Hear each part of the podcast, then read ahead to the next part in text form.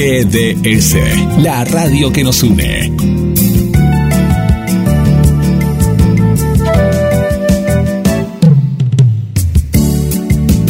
En nuestro aire, la radio que elegiste.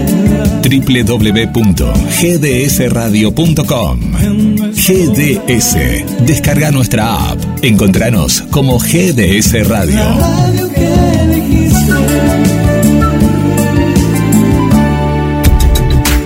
Espacio personal de sonidos en el que solo tú puedes transportarte. Verano 2022. WhatsApp al 2234 2466 46. Contacto arroba gdsradio.com. Comunicación perfecta.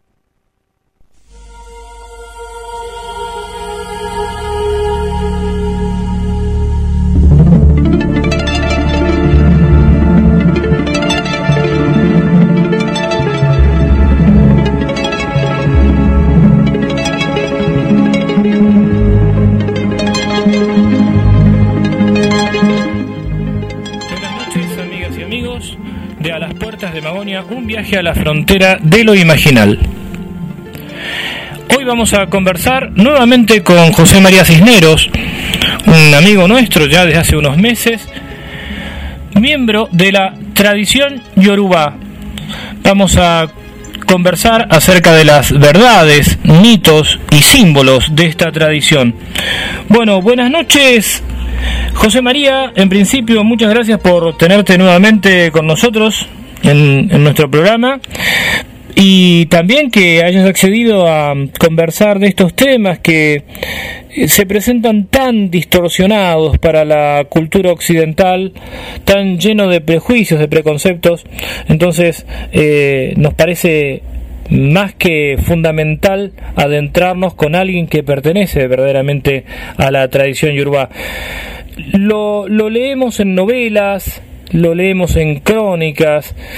Hablábamos fuera de micrófono de qué manera a vos te ocurre que cuando este, contás que perteneces a, una tradición filosófica africana, enseguida la asocian con, con el Umbanda. ¿Qué es la tradición yoruba en principio, José María? Bueno, antes que nada quería eh, saludarte yo también, Carlos, agradecerte por estar nuevamente en tu programa. Es todo un honor para mí y saludar también a todos los oyentes que nos están escuchando. Y sí, muchas gracias por invitarme para hablar sobre este tema, me parece que es importantísimo, sobre todo porque mi intención siempre es aclarar, poder informar, dando una fuente fidedigna, dando conocimientos que sean eh, que sean útiles para poder eh, tratar todo este tipo de, sobre todo en este caso, en, como vos decías, este, este tema, por ejemplo, que despierta muchos preconceptos, muchos prejuicios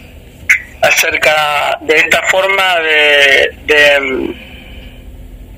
religiosidad sobre todo, aunque en principio es eh, una, una tradición filosófica muy antigua, que se remonta aproximadamente alrededor de 100.000 años, eh, con 2.500 años antes de Cristo, con lo que tiene que ver con el culto a Ifá, es eh, en sí eh, el, es de, las, tradiciones yoruba a través del profeta Orunmila pero bueno, sí está llena de, hay, hay muchos prejuicios, es una forma animista chamánica en realidad muy antigua,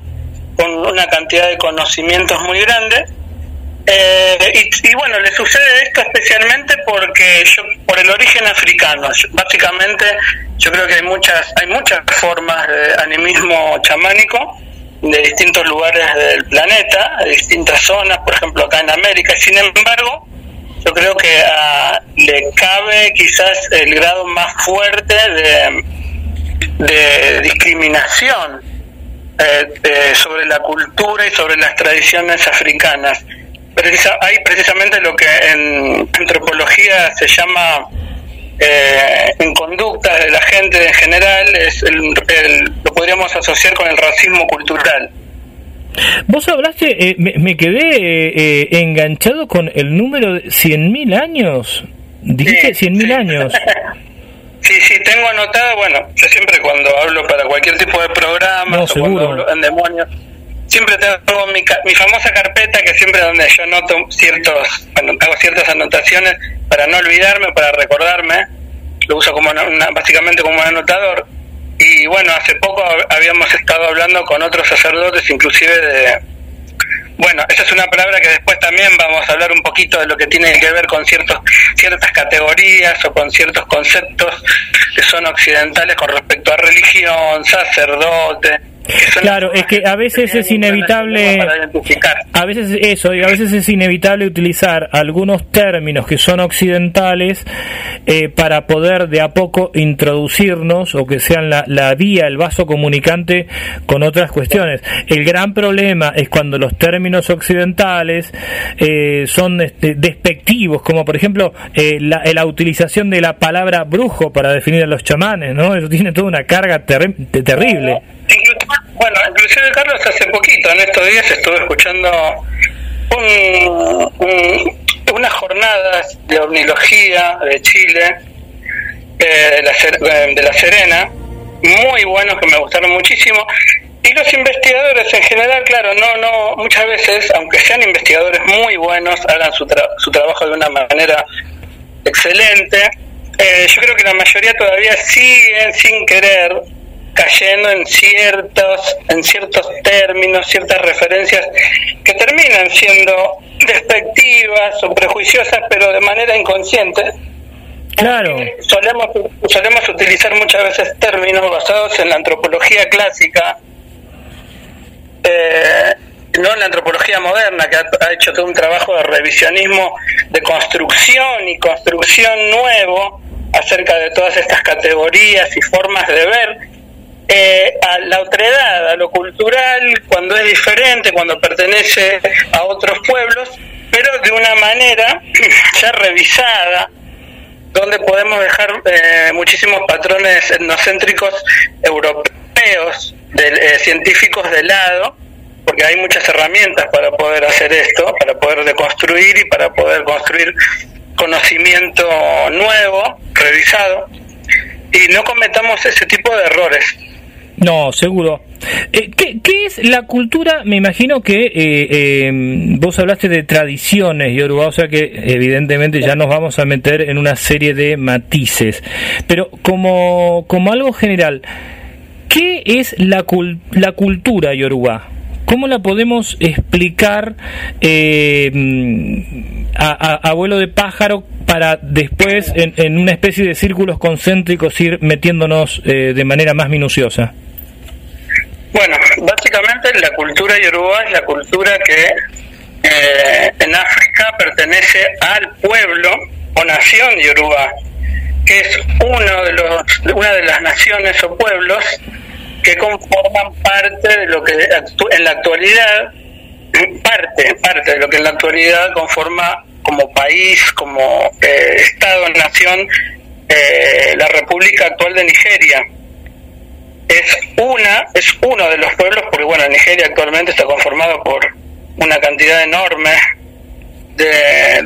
de- naciones y pueblos diferentes cada uno con sus propias particularidades culturales que lo conforman.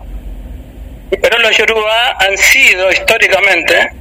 una nación eh, muy importante porque han sido un reino por no decir un imperio, porque en realidad son tecnicismos, pero se acostumbra a referirse eh, a imperio cuando el reino es, es, extenso, comprende zonas extensas geográficas, eh, pero sin embargo en realidad es un reino porque tendrían que atravesar el océano para ser, en realidad para ser un imperio y, y la verdad que sí son es un reino que se lo podría comparar eh, sin ningún tipo de problemas por ejemplo con el con el imperio inca por eso se habla también del imperio yoruba es una cuestión de etnocéntrica la que nos lleva a que un imperio en el me refiero a históricamente y sobre todo bueno a una cuestión del pasado y a una influencia tan grande en el presente cultural en distintas formas de su cultura eh, sean hayan sido tan dejadas de lado cuando son un imperio, han sido un imperio tan fuerte históricamente como el imperio en América, como el imperio inca, como el imperio maya o como en África misma también, en el África misma el imperio eh, egipcio. Hay libros importantes eh, donde se trata esta la cultura yoruba, pero yo creo que ha sido uno de los grandes dejado uno de los grandes imperios dejado de lado por el hecho de que es una un, porque es parte de la cultura negra y se ejerce lo que yo te, dije hace rato, que es el racismo cultural. Entonces, de parte de muchas disciplinas, sobre todo de la historia, de la antropología, en su forma clásica, muchas veces no, no, fueron, no le fueron dadas la importancia que realmente han tenido históricamente. Y la influencia que han tenido está en el presente, porque en el presente la influencia es muy grande, no solamente por lo que podemos denominar en, en Occidente como creencias, cultos o religión, o sea, la como visión eh, ancestral de, la cultura yoruba, sino porque es, ha tenido una influencia muy grande en, en muchos aspectos de la cultura europea, de la cultura americana, ha tenido una influencia muy grande en la música, en el lenguaje, en, otro tipo de patrones culturales que tienen que ver con patrones sociales. A ver, antes de entrar en, la, en, la, en las cosmogonías, en los mitos fundantes, eh, ¿cuáles serían las marcas yoruba que podemos encontrar en, en nuestro diario vivir o, o, en, o no sé si tan diario vivir, pero en los elementos propios de, de la cultura de un argentino medio? Bueno, son aspectos bastante, digamos, desconocidos, pero que se han estudiado, por ejemplo, dentro de lo que es la antropología, en la parte de, de lo, del africanismo, del africanismo como una rama de, de la antropología del estudio, por ejemplo, de todos los aspectos africanos en el Río de la Plata, lo cual nos lleva a aspectos culturales de eh, tanto de Uruguay, por ejemplo, como del otro lado del Río de la Plata, eh, Buenos Aires y, y, también eh, de todo el, de, todo, de, todo el país. Básicamente, en el Río de la Plata, bueno, ha llegado en el pasado, digamos, una, una gran carga de, de personas negras que han sido traídos como esclavos básicamente a toda América, toda América tiene una influencia africana debido al tráfico de esclavos y a toda esta cantidad enorme de personas eh, que se ha traído de África esclavizada y que bueno han sido llevadas hacia distintos lugares de América, tanto de América del Sur como de América Central, América del Norte también, pero básicamente en lo que es eh, bueno eh, Uruguay o Argentina tenemos una influencia grande de personas que fueron traídas como esclavos en la época colonial. Hay gente que es descendiente, que es afro, eh, afro-argentina, pero no de las oleadas que después vinieron tardías de senegaleses o de personas de diferentes lugares del África posteriores, sino de la época colonial. Y, han influido, en, por ejemplo, en aspectos como los populares, folclóricos. De hecho, por ejemplo, los yorubás son uno de los pueblos. Fueron traídas personas yorubá, pero también fueron traídas personas también de, de otros lugares, de otras zonas de África, también con sus propias cosmovisiones, pero los yorubá también fueron parte, una parte importante, a tal punto de que es una, una parte cultural predominante en cuanto a, cultura, folclore. Por ejemplo, tenemos eh, dentro de lo que es la parte folclórica y popular, por ejemplo, el carnaval, influenciado en, el Río de la Plata, tanto en Uruguay o, o del lado de Buenos Aires, por ejemplo, el con, el candombe. Eh, que tiene influencia. No puedo decir tampoco que sean influencias, las influencias sean completamente yoruba, porque son congo-angoleñas, quizá predominantes, pero he conocido yo personalmente descendientes de esclavos del Río de la Plata, de, lo que fue el virreinato del Río de la Plata, eh, que son personas que descienden de personas que fueron esclavos y que después terminaron trabajando, por ejemplo, en el Congreso de la Nación, en distintos lugares eh, que tienen, donde tienen cargos públicos y los heredaron porque en el pasado sus ancestros eh, esclavizados no es que trabajaban, sino que eran esclavos en, en, lugares, por ejemplo, para del virreinato del Río de la Plata y terminaron teniendo esos puestos heredados de alguna manera. Me han mostrado instrumentos, tambores y otros instrumentos de percusión. Eh, el idioma tiene no solamente Yoruba, sino tiene otros aspectos en palabras, en términos eh, que son algunos congo-angoleños, otros también también son Yoruba, habría que hacer todo un análisis en, nuestro lenguaje. Sí, la, la palabra, una palabra tan común para quienes vivimos en Argentina, en la provincia de Buenos Aires, como la palabra milonga, por ejemplo, ¿no? Hay, claro, por ejemplo, sí, absolutamente. También tenés la palabra tango, porque muchas palabras derivan de otras palabras africanas y han ido cambiando, se han ido eh, modificando de acuerdo también a todo, digamos, la intervención o la interrelación de otros aspectos culturales de países europeos, como los italianos, por ejemplo, o la creación del lunfardo. Eh, pero, por ejemplo, tenemos palabras, quizás no estrictamente yoruba algunas, como por ejemplo, bueno, mina, por ejemplo. Es una palabra lunfardo, en que es una palabra que se usa en lunfardo, sin embargo, hace referencia a, un, a las mujeres del, precisamente del pueblo mina africano Vos sabés que, claro, esto esto que vos eh, comentas, eh, eh, viste que como dicen los abogados, la biblioteca no es pacífica, porque muchos decían que la palabra mina tenía que ver con el sometimiento sexual, una palabra propia del, del, del vocabulario cafillo, ¿no? Este, pero pero esto que vos decís también es, es este es interesante, porque hay, hay otras versiones. O la, la palabra mm, la palabra quilombo, la palabra quilombo es una palabra tan hermosa, tan llena de libertad, ¿no? Porque los quilombos de Palmares, uno piensa en lo que fue la lucha de Zumbí, este, esta especie de, de, Moisés negro que llevaba a, su pueblo a, la libertad, una especie de Estado dentro del Estado. Y finalmente, fíjate cómo la palabra este, quilombo evidentemente se termina convirtiendo en, en, prostíbulo o, en despelote. Eh, eh, por, por desprestigiar también de una manera tal vez de eh, eh, este, estigmatizar eh, y cambiar la idea de lo que fue realmente el quilombo, ¿no? Sí, puede ser también o no, porque en realidad todo lo que es el, el lenguaje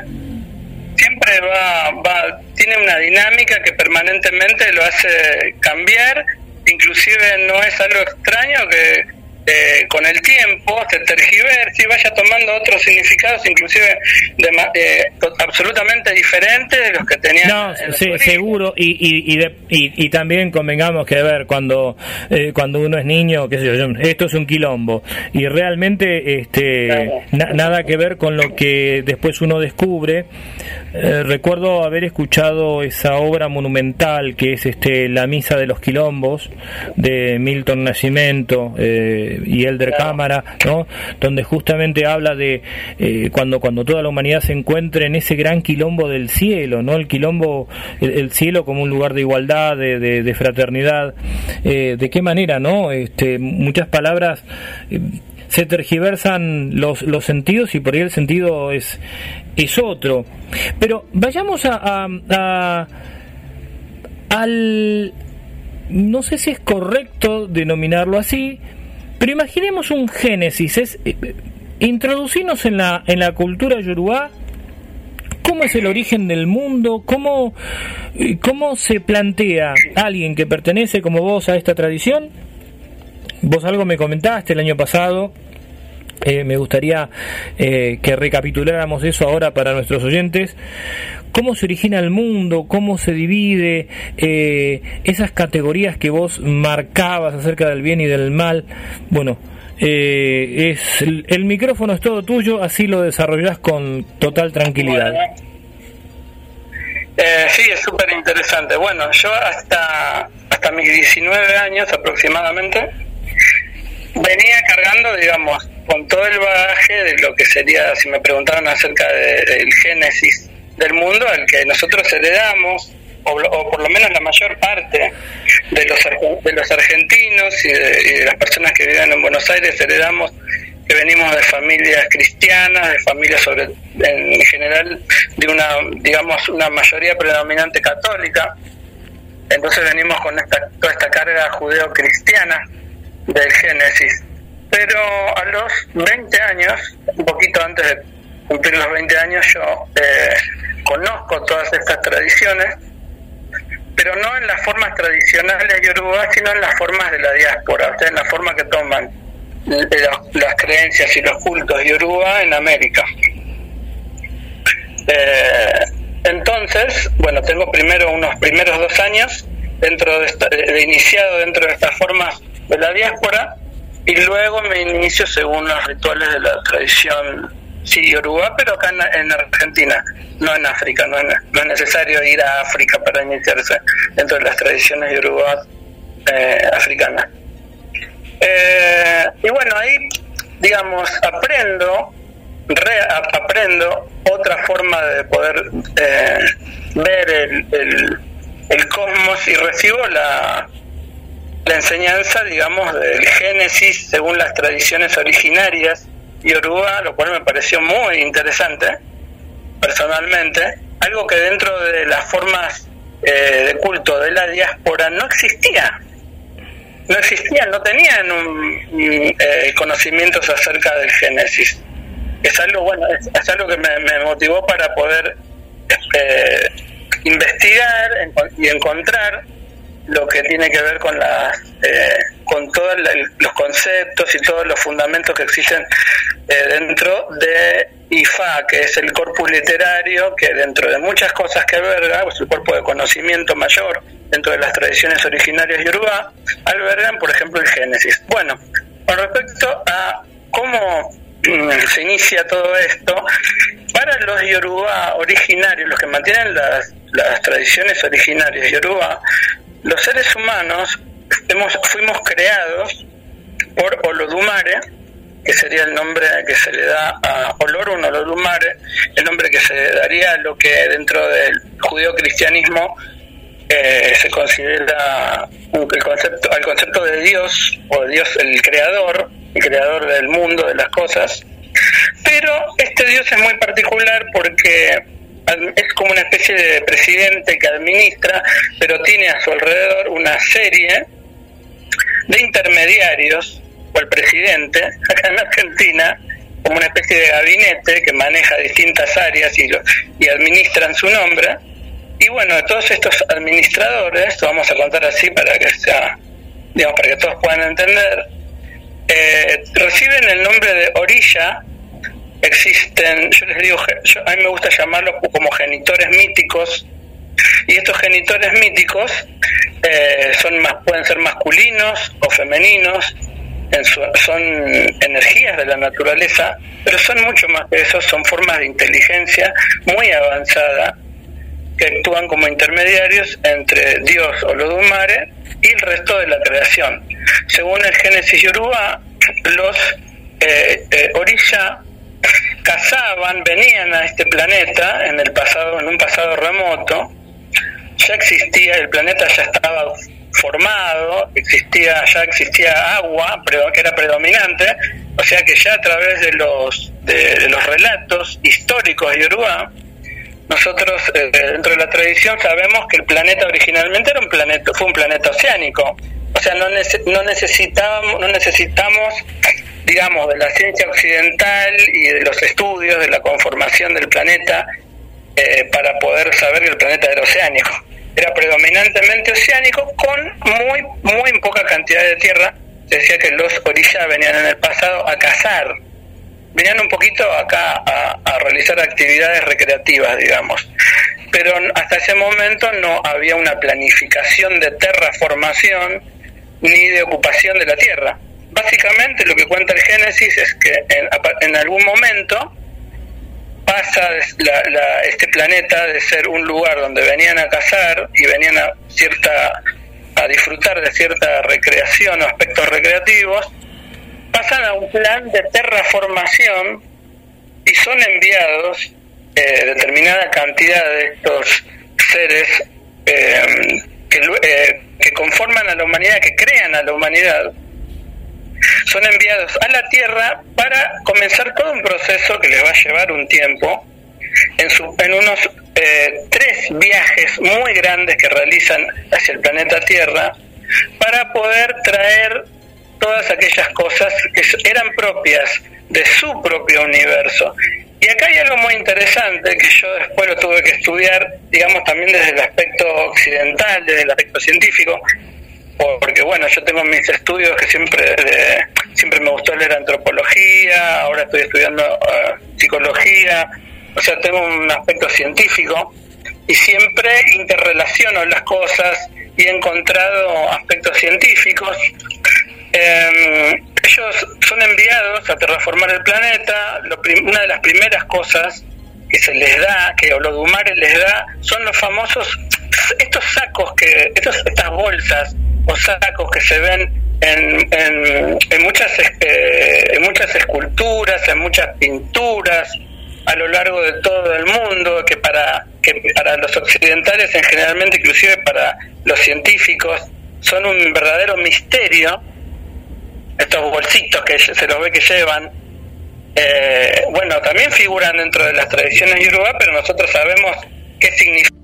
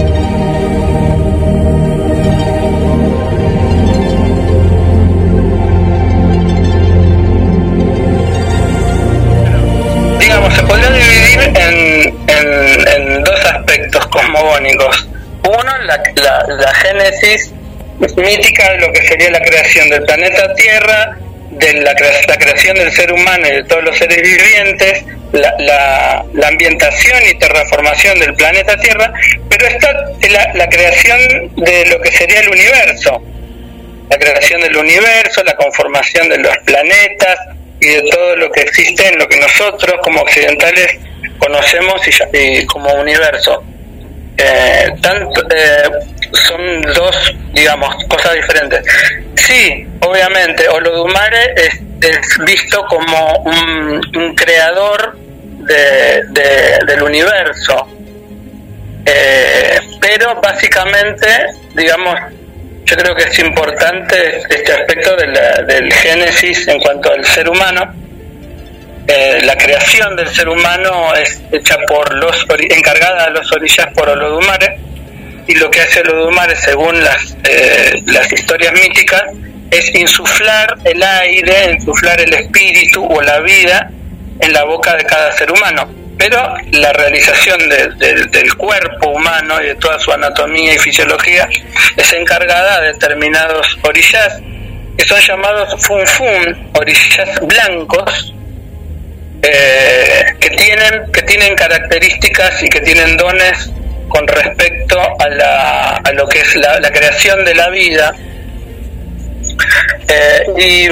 y, por ejemplo, a mí particularmente siempre toda esta parte mítica siempre me trajo correlatos de científicos. Nunca pude dejar de pensar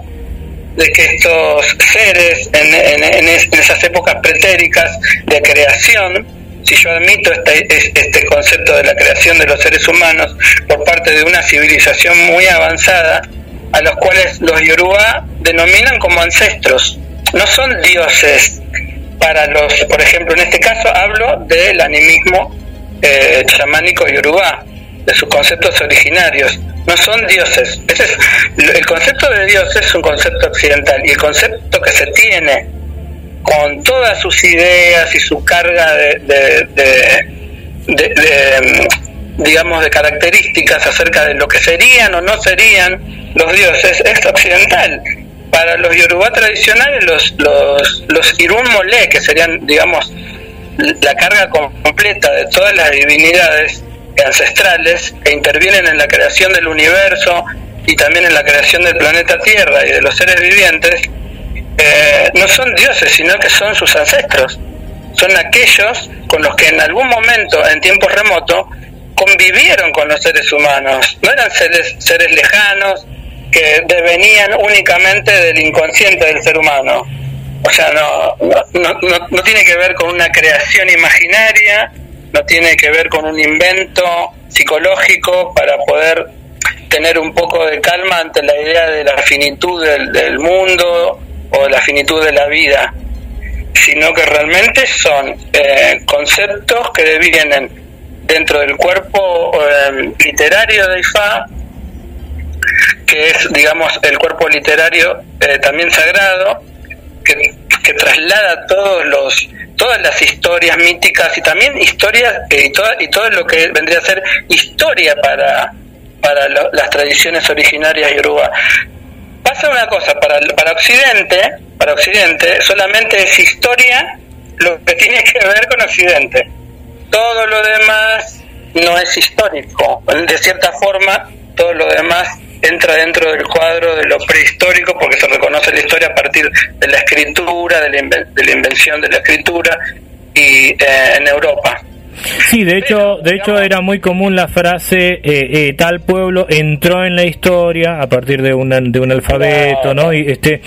bueno, son categorías que hoy se discuten, pero sí recuerdo cuando hace muchos años eh, se hablaba de las fuentes históricas que tenías por un lado los monumentos y por otro lado los, los documentos, los documentos aquellos escritos en diferentes sistemas, este, ideogramas, lo que sea, pero escritos y los y los monumentos, este como, como un elemento, como una fuente más. Hoy día esa división entre documento y monumento está un poco cuestionada porque eh, un monumento es un documento también, una piedra es un documento, eh, si, si quien la, la, posee sabe leerla, sabe, sabe extraer, extraer información, pero durante mucho tiempo pasó tal como vos este, lo definís, ¿no? el hecho de el prisma occidental ha hecho que inclusive muchas traducciones de, de, de, documentos, de piezas literarias o de diferentes obras, eh, al, al hacer esas traducciones eh, las asimilan a categorías propias de Occidente que no, no necesariamente se corresponden con, con, con, la cultura propiamente dicha. Por ejemplo, vos mencionaste la palabra sacerdote en un momento, ¿no? Este que, seguramente debe tener una, connotación eh, diferente. Y también hablas de, bueno, de animismo, decís que este es un es una es una tradición este animista. Así que acá, bueno, por ejemplo, eh, en cuanto a, a, a la creación no, no es una creación directa, sino una creación indirecta del hombre, podríamos definir así, como que es una creación indirecta del hombre. Claro, es un proyecto llevado a cabo por un jefe, que sería donde podemos encontrar, digamos, el concepto cercano occidental de, un dios, de un dios con mayúsculas, o sea, de un, de un artífice, de un creador, de la persona, digamos, vamos a compararlo al país, al presidente, y a las personas y a los y a aquellos seres que son sus funcionarios teocráticos, para decirlo de alguna manera, y que llevan a cabo funciones de representación. Nada, nada, nada eh, con respecto a las divinidades de Yoruba se puede eh, tiene una tienen sanción en realidad de, parte de los Irumole o de los Orishá de las divinidades Yoruba, sino que todo en última instancia y siempre es sancionado eh, tanto como un sí como un no por eh, Olodumare, por Dios. Entonces tenemos dos aspectos no es una religión en realidad politeísta, plenamente politeísta, sino que tiene es una religión que tiene es tanto tiene elementos politeístas como monoteístas porque reconocen a un sumo creador. Claro. Creador de la vida, que es único.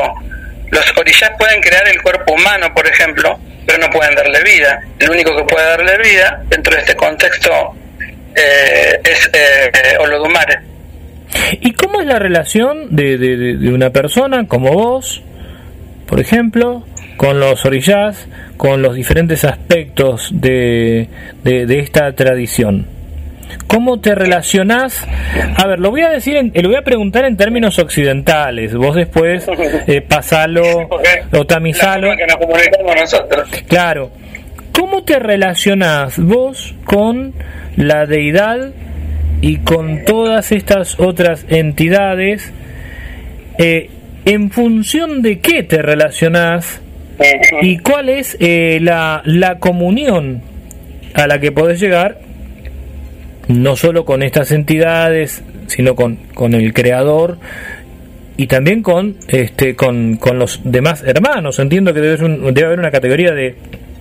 de fraternidad con las con el resto de la humanidad claro sí sí bueno yo básicamente me inicié cuando tenía 20 años fue mi primera iniciación, después hay a través del tiempo eh, una, una serie eh, de otras iniciaciones que se van realizando. Cada iniciación tiene un sentido nuevo, un sentido eh, diferente. Y bueno, en un momento me llevó, yo creo que mi hoja de ruta. Después con el tiempo me pude dar cuenta. Con el paso de mucho tiempo me di cuenta eh, de que en cierta manera era parte de mi era parte una parte predestinada en mi vida que debía realizarse. De alguna de u otra manera iba a llegar eh, a esa instancia. Eh, donde muchas otras personas también lo llegan no, no no necesariamente tampoco tenía que ser una persona yoruba en cuanto a que yo perteneciera a un linaje de sangre yoruba, sino que tiene, porque tiene que ver, eh, toda esta conformación tiene que ver en realidad con algo que toca lo más profundo de lo humano eh, y que tiene que ver con la interrelación con aspectos que tienen que ver con el hecho de estar todos conectados, interrelacionados. Eh, hay aspectos, bueno, por ejemplo, yo me inicié y terminé siendo lo que se, lo que digamos en el lenguaje occidental vendría a ser un sacerdote, pero también se le puede llamar chamán perfectamente porque cumple la función de lo que por eso yo generalmente utilizo esa palabra. Chamán se acerca, chamán se acerca más. No se acerca, sino que es una es eh, un sacerdote de las tradiciones yoruba es un chamán, como es un chamán también un, un, mediador dentro de las tradiciones, por ejemplo, originarias, diferentes tradiciones originarias, por ejemplo, las más conocidas acá en América, en distintos lugares de América, que mantienen, que mantienen los cultos ancestrales, son formas de animismo chamánico. No pueden ser despegados una de otra. O sea, están interconectadas y toda forma de animismo tienen sus representantes o, mediadores a lo que podríamos llamar eh, chamán, aunque el término yo sé que tiene en realidad un, un, origen de otro pueblo, pero se ha usado y se usa ampliamente para designar a, a, los, a los mediadores o a los sacerdotes, entre comillas, de, de muchas variedades diferentes de, de, de, mediadores dentro de los de los de las culturas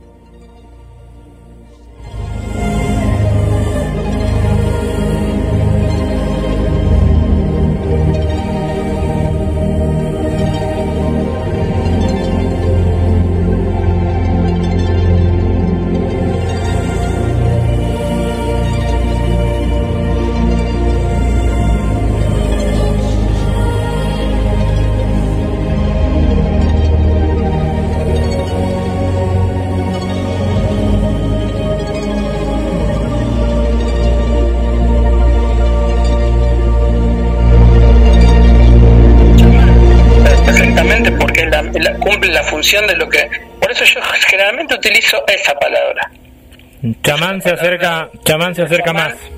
No se acerca, sino que es, una, es eh, un sacerdote de las tradiciones yoruba, Es un chamán, como es un chamán también un, un, mediador dentro de las tradiciones, por ejemplo, originarias, diferentes tradiciones originarias, por ejemplo, las más conocidas acá en América, en distintos lugares de América, que mantienen, que mantienen los cultos ancestrales, son formas de animismo chamánico. No pueden ser despegadas una de otra. O sea, están interconectadas y toda forma de animismo tienen sus representantes o, mediadores a lo que podríamos llamar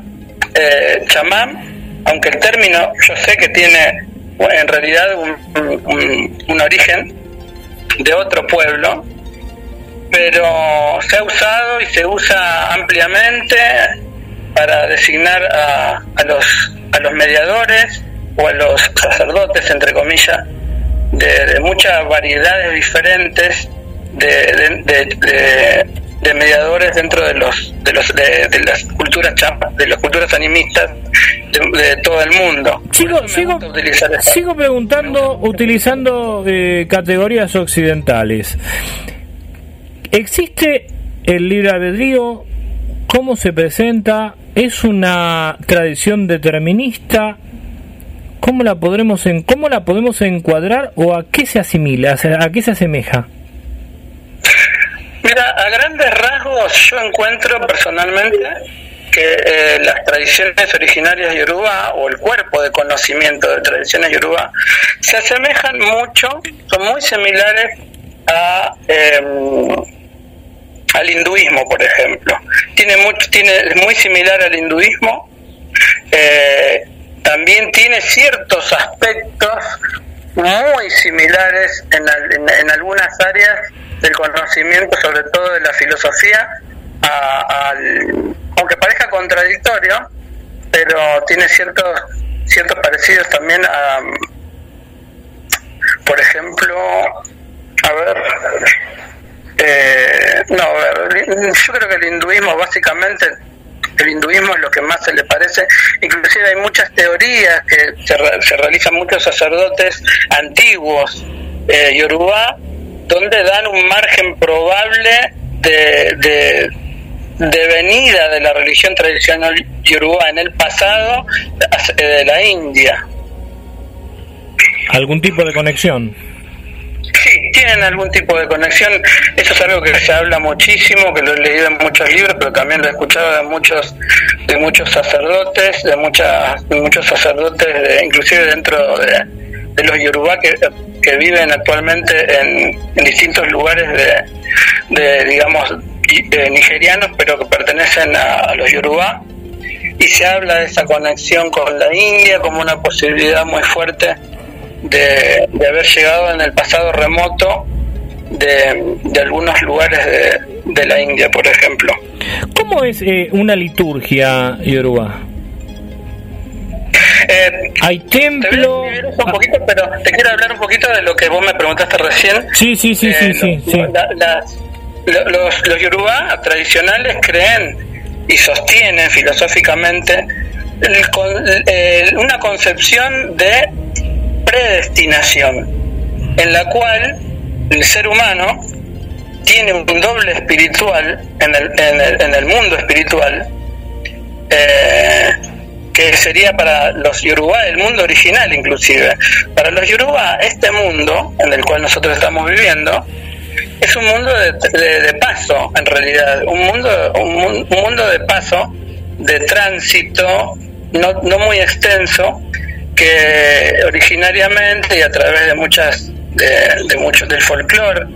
yoruba siempre se, se lo refiere como, como el mercado. Viste que en las comunidades africanas tradicionales siempre está el mercado como ese lugar de comunión, de reunión, de distintas... Sí, una especie de, una especie de ágora, un punto de encuentro. Sí, como para, como para los occidentales el shopping. Claro. Sí. Vamos de shopping, pero después volvemos a casa. Disfrutamos del shopping, comemos, compramos ropa, compramos libros, vamos al cine y después volvemos a casa.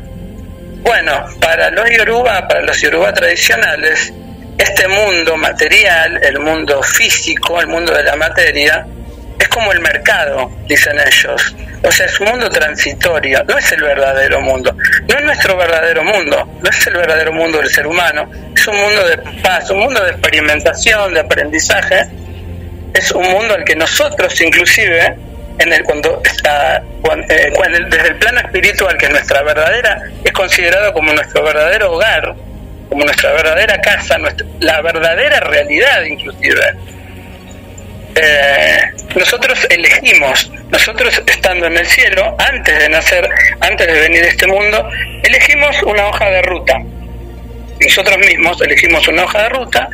y elegimos, digamos, una serie de condiciones de acuerdo a nuestros propios parámetros. Es decir, habría como una, ah, eh, como una especie de preexistencia del alma.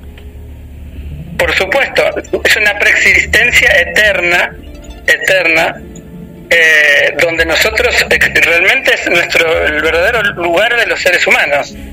la verdadera casa o el verdadero universo que se llama Orun, que es de donde venimos realmente los seres humanos,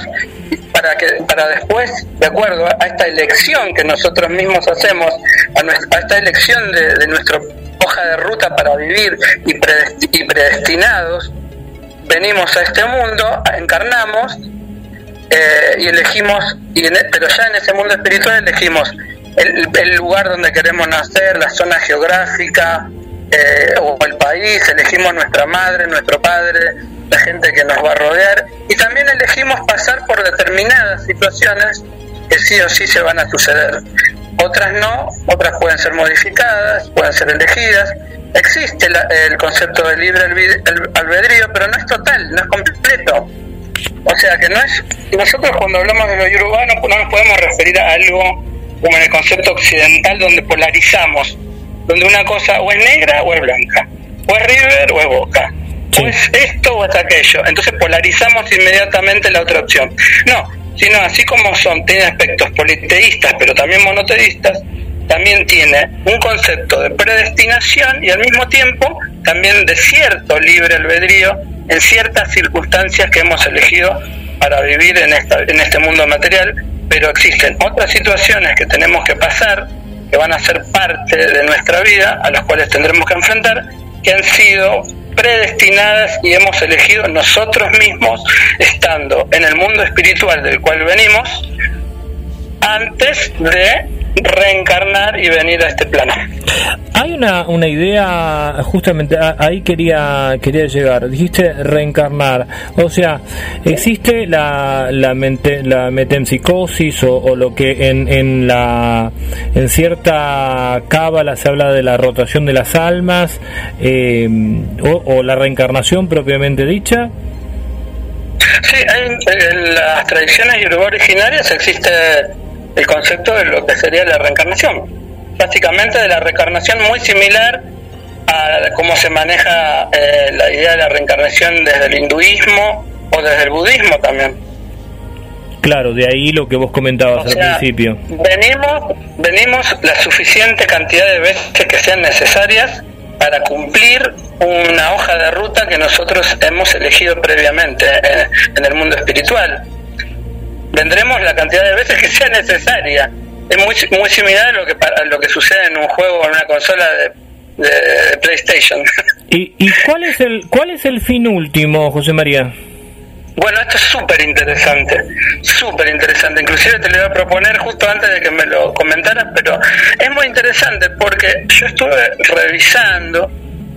mucho de lo que tiene que ver con la tradición de Ifá y con los conocimientos acerca de cuál es el sentido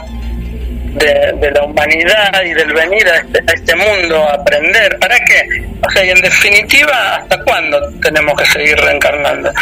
Y me he encontrado textos eh, muy antiguos, yoruba, que hablan acerca de que, y en esto sí hay una variación con respecto quizá sobre todo al budismo, el ser humano, para, los, para las tradiciones yoruba originarias, va a reencarnar tantas veces como sea necesario y va a venir del mundo espiritual al mundo material, ir y volver tantas veces como sea necesaria, pero en un cambio que debe ser colectivo, más allá de lo individual. O sea, cada persona con el tiempo logra un cambio individual, una modificación en su ser, pero al mismo tiempo lo va a inculcar y, esto va a tener interrelacionarse con sus semejantes. Entonces, las historias Yoruba dicen que el ser humano irá y volverá, reencarnará, reencarnará una y otra vez hasta que completamente todo el colectivo humano, todo el colectivo humano como especie, pueda lograr una, eh, una superación de su propio ser y llegar hasta lo más profundo de su humanidad. Cuando esto suceda,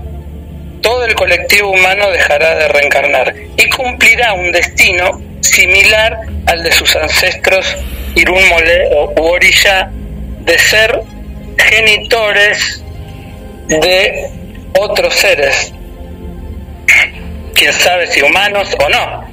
pero es decir que si alguno si alguno se retrasa si alguno se retrasa en ese proceso este se retrasa todo el grupo digamos o sea eh, eh, hay como una especie de liberación cuando el último eh, estoy tratando vos corregime este José María lo que pasa es que estoy, intentando ¿Cómo? Es un no, es, no es una salvación individual, va mucho más allá de lo que tiene que ver con, con, la, con con eh, el desarrollo, porque no me gusta usar la palabra, eh, eh, digamos, evolución. No, claro. Es un, desarrollo de la personalidad del ser humano que va más allá del yo o de lo egoico, sino que tiene que ver con rescatar y profundizar en su ser interior, en su yo más profundo, y de poder hacer y de poder madurar como especie, como ser humano, y básicamente cuando lo logra de forma individual induce a otros al mismo proceso. Esto puede llegar a tardar millones de años o miles, pero es la meta final y es una meta colectiva, es una meta donde estamos involucrados todos los seres humanos, no solamente una persona o, una cantidad de, o un, determinado grupo humano, sino que para los, las tradiciones yoruba el ser humano tiene que, digamos, entre comillas, desarrollarse y madurar colectivamente como especie hasta que lleguen a un punto tal de que la mayor parte, si no todos prácticamente los seres humanos, lleguen a ese grado de superación donde puedan ser plenamente humanos y cuando llegue ese, lleguen a esa instancia dejarían de reencarnar. ¿Y ahí dónde permanecerían? Esa es una buena pregunta porque yo he buscado también información sobre eso. Lo que he encontrado es que cuando eh, es una especie de profecía, eh, donde los seres humanos cuando lleguen a esa instancia, además van a tener un conocimiento y un manejo tecnológico muy, eh, muy grande, pero también un conocimiento muy grande de su, de, su propia psicología, de su propia espiritualidad, de su propia alma. O sea, es un conjunto de, parámetros que, van a que superan, pero también la tecnología es parte, porque se habla de que cuando se llega a ese punto, ese extremo, ya no va a, no va a existir eh, un planeta donde, donde haya personas que pasen hambre, no va a haber un planeta donde los seres humanos tengan que pasar eh, eh, otro tipo de, necesidad, va a ser un planeta donde ya no exista, porque va a haber tratamiento para todos los tipos de enfermedades que puedan llegar a tener los seres humanos. Y básicamente están hablando de parámetros que yo siempre eh, creo que se refieren al futuro, es lo que se espera de la humanidad. Es como, como una especie de, edad de oro, pero y acá eh, mm, pensando un poco en eh, en las eh, en las religiones occidentales, pero también tomando las otras tradiciones. hay dentro de la tradición yoruba la noción de caída, como por ejemplo, este, bueno, Platón habla de una caída en la materia, los gnósticos también, se habla de, mm, bueno, en Occidente el pecado original, por ejemplo. ¿Hay alguna noción de caída o no tiene absolutamente nada que ver eh, la, la, idea esta de eh, el encarnar en la materia y después tener esta, estas sucesivas encarnaciones? Claro, sí, te entiendo perfectamente. La, encarna, eh, la encarnación de la materia como una especie de castigo, en cierta manera. Claro, no tiene nada que ver en este caso. No, no, no, no, no. La encarnación dentro de lo que es los conceptos tradicionales de Yoruba tienen que ver como una, una regla universal, eh, natural,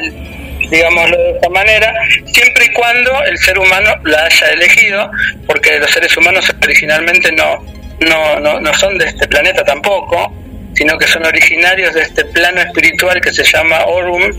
que es un plano, digamos, eh, como podríamos decirlo para que se entiendan dentro de los parámetros occidentales, de lo que las últimas o las eh, teorías de física se refieren como posibilidades de, universos paralelos, de algún tipo de universo inclusive anti, antimateria o espejo, en el cual no el tiempo transcurre de una manera diferente, de una manera cíclica, donde el pasado, el presente y el futuro eh, tienen una dinámica circular o cíclica eh, muy parecida también a la de la película La Llegada, por ejemplo. Eh, estaba, me, acordaba, me acordaba, este, José, que vos un día mm, hablaste de, una entidad, una calabaza con una parte superior, una parte ah, inferior, ¿recordás? Claro, ese es el concepto que se tiene filosófico y cosmogónico acerca del universo, que no es muy diferente del que, por ejemplo, vemos cuando vemos un gráfico de, la astrofísica, donde podemos contemplar toda la eh,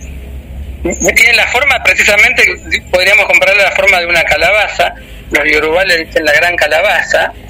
y le dan un nombre a yorubá que es Igbo o Igba, Igba, Igbadu, Igbodu, que también es el mismo nombre que se le da al lugar donde, donde se tienen todos los fundamentos de la, de la energética de los de los genitores míticos que tienen los sacerdotes, entre comillas, o los chamanes en sus altares. Es lo mismo, es la calabaza mítica, es una representación simbólica del universo, que está dividida por la mitad en dos, donde la parte superior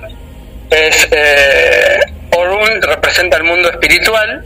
o, a este plano de, o a este universo eh, eh, espiritual o un, universo antimateria, por ejemplo. Me refiero a que lo defino de esa materia porque cuando yo leo los relatos y todos los conocimientos yoruba, me traen al relato de lo que sería un mundo antimaterial porque se supone que en Orun existen todas las cosas exactamente igual que como las que existen en el mundo material, las casas, los animales, los seres humanos y todas las cosas que tenemos acá,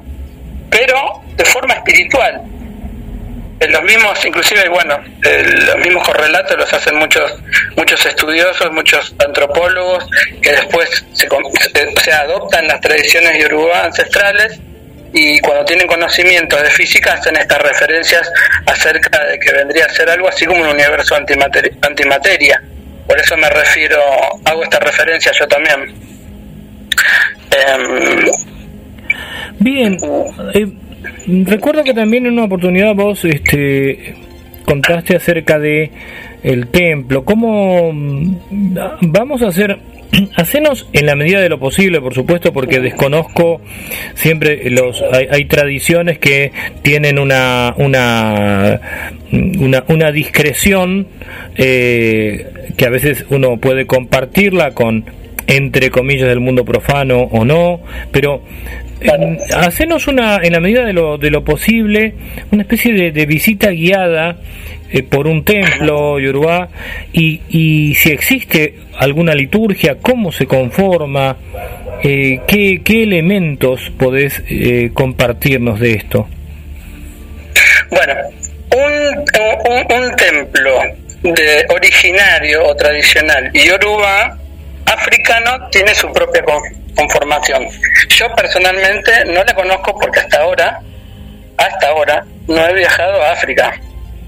Tengo, bueno, otro, conozco, tengo amigos o conozco otras personas que son sacerdotes que, han estado en África, que algunos, algunos han estado varios años, otros se quedaron a vivir allá, otros han ido a realizar ciertas iniciaciones, van y vienen, tienen su tránsito, digamos, con,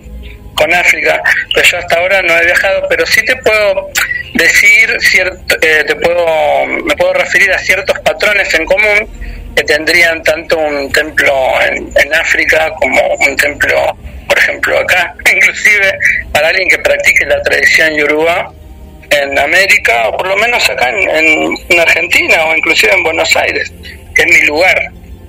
cierto, eh, digamos, yo creo que el núcleo tanto que va, que va a existir y van a compartir por igual es eh, ese concepto que yo me refería hace rato del Igbodu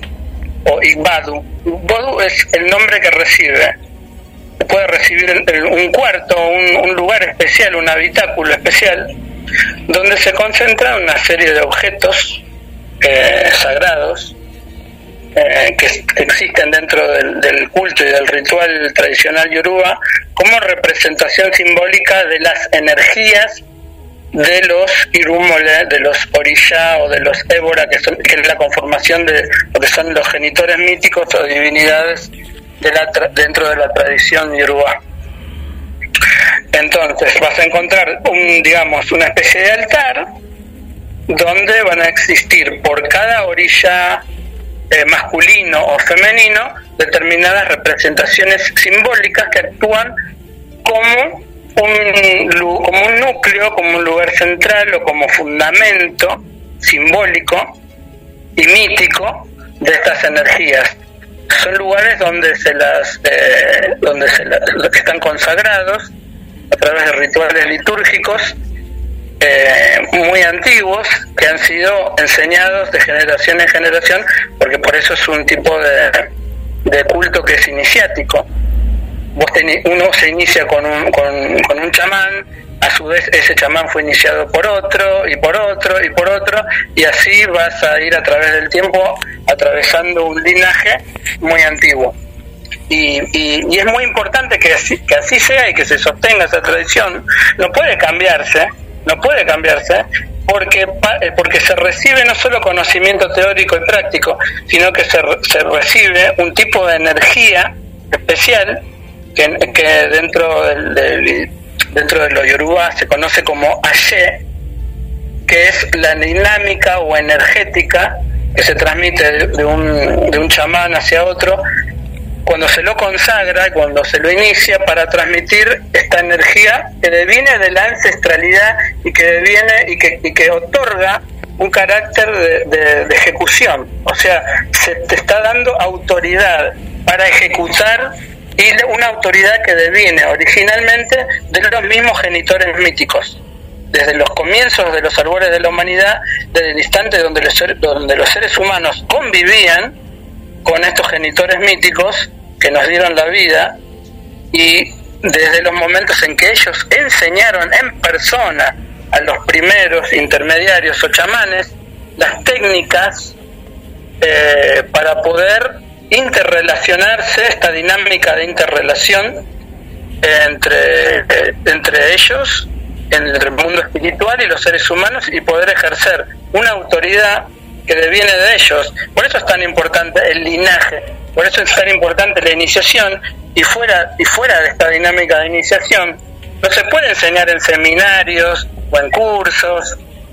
eh, una técnica chamánica de ningún de ningún de ningún grupo originario. Entonces, en un, templo hay un Igbodu, donde están estas representaciones sagradas, donde se realizan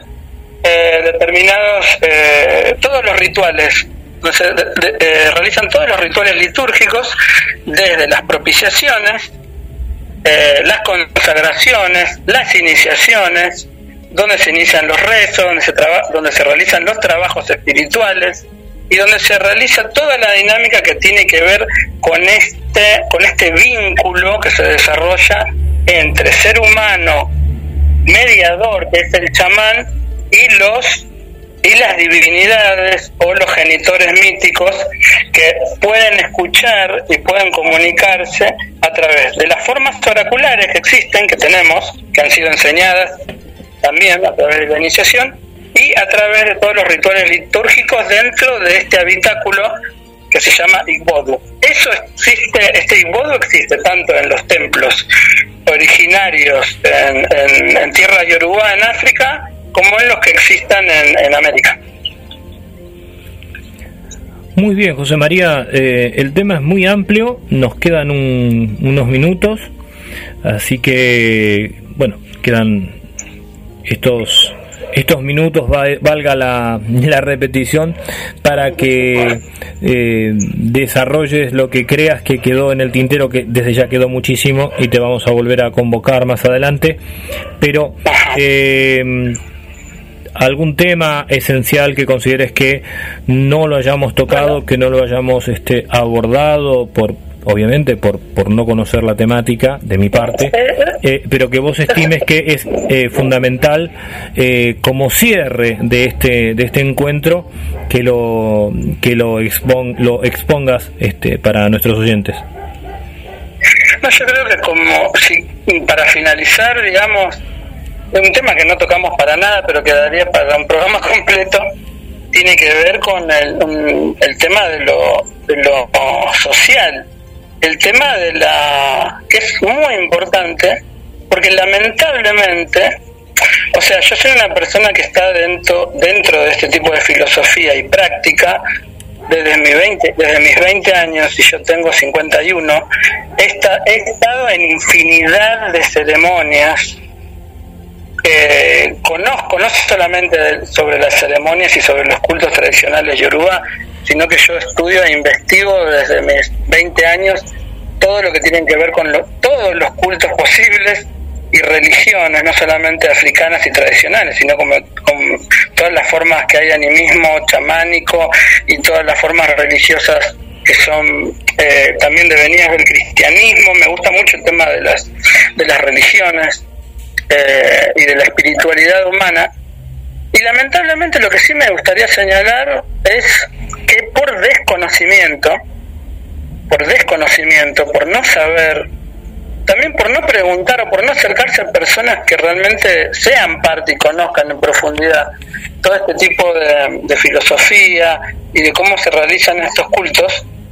que no sean personas estafadores, o sea, porque en esto también hay, como en todas las otras áreas de la sociedad, pseudo todo, así como hay pseudo médicos, pseudo políticos, o como que existe un montón de gente que, que está para perjudicar y que no tienen conocimientos o los tienen, pero igual por una cuestión de dinero eh, quieren comerciar todo esto y ganar mucho dinero. Bueno, esto lo mismo sucede en todo esto, pero lamentablemente hay un gran desconocimiento de la gente. Eh, es un desconocimiento por un lado masivo, pero también hay una propiciación desde, ciertos sectores eh, políticos e institucionales de otras religiones, sobre todo, eh, y, como parte de doctrinas de determinados cultos cristianos, en provocar una desinformación muy grande y, y hay muchos preconceptos, hay muchos preconceptos y la gente se guía por estos preconceptos y se ejerce lo que yo te, de lo que yo hablé todo el tiempo anteriormente acerca de lo que es el racismo cultural, o sea, una forma de discriminación donde, donde una determinada cultura y todos sus parámetros son denostados, son tergiversados, son propuestos como, inclusive desde, otras variantes de religiosidad cristiana, como satánicos, como demoníacos, eh, por no, por no, no solamente por no saber o no conocerlos, sino con realmente una gran malintención y, todo esto termina realmente ahondándose en algo que tiene que ver puramente con el racismo eh, y con el racismo cultural también. Es un tema para, para otro programa, para charlarlo con, con mayor profundidad, todas estas cuestiones de, de el coloniaje, de la colonización, de la estigmatización eh, y y claro, pensaba, mientras vos hablabas, eh, pensaba en, en los primeros minutos de nuestro encuentro, lo que ocurre con muchas palabras, ¿no? Eh, la palabra guarango. ¿Cuánta gente usa la palabra guarango, que es una palabra despectiva hacia la cultura guaraní? Pero es tan, tan terrible que inclusive hasta en el mismo litoral uno escucha gente eh, este, descendiente de, de, de, alguna manera de, de, esa cultura tan impresionante que es la cultura guaranga eh, y, y, que hasta usan la palabra guarango. Está bien, es como vos decías las palabras van tomando su propia dinámica pero en algún momento eh, se usó de manera despectiva hacia todo ese universo, ¿no? Y, acá pasa lo mismo, lo que vos estás, estás comentando. Absolutamente. Yo a mí lo que me importa mucho, y yo creo que por eso quiero tratar de aprovechar este tipo de espacios de radio, de programas a los que soy invitado, eh, también algunos profesionales me han dicho que hable mucho más y que me expanda sobre todo lo que es el animismo chamánico y sobre todo, bueno, en este caso del Yoruba como una práctica tradicional africana, porque yo no creo que yo solo pueda hacer ese tremendo trabajo de revertir esa situación, pero sí quiero hacer mi aporte, porque a mí me interesa muchísimo eh, que se pueda conocer más, que se pueda conocer, que se pueda saber realmente cómo son todas estas tradiciones, y poder mitigar de alguna manera, sea una colaboración de mi parte para mitigar y para poder informar, para que se expanda el conocimiento y, bueno, quizás con la esperanza bien fundada, por lo menos de mi parte, de, que lleguemos en algún momento a poder tener un conocimiento que sea más grande, más profundo acerca de los demás, de las personas que tienen sus propias formas culturales y que no sean víctimas de prejuicio, de demonización, de procesos de estigmatización, por solamente el hecho de tener prácticas culturales diferentes dentro de, la cultura occidental. Muy bien, José María Cisneros, representante, miembro de la tradición yoruba. Muchísimas gracias por haber participado hoy de A las Puertas de Magoña, un viaje a la frontera de lo imaginal, y te esperamos en futuros programas. Bueno, muchas gracias Carlos y muchas gracias a la gente que escucha el programa. Muy, muy, ya te lo dije, muy agradecido por, por poder participar de tu programa y poder compartir información que me parece que es muy, muy importante. Muchas gracias.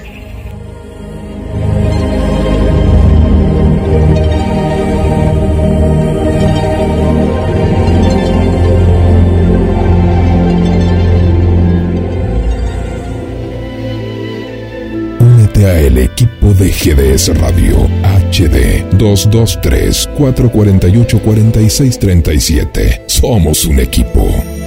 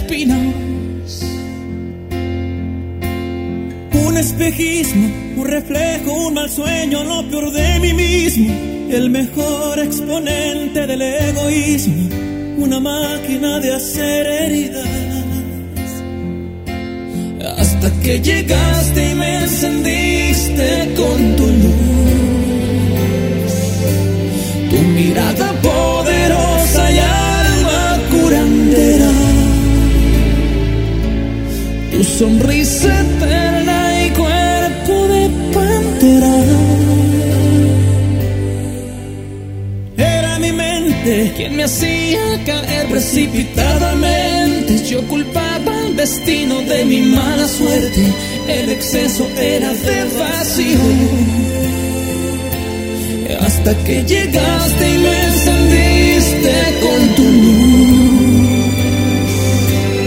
Tu mirada por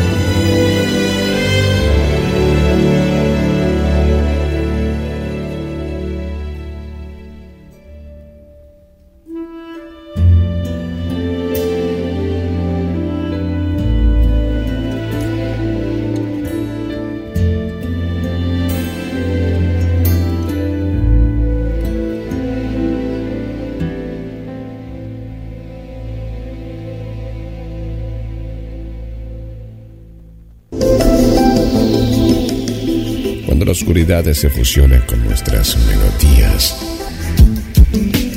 GDS Radio, la radio que nos une. Escúchanos en www.gdsradio.com.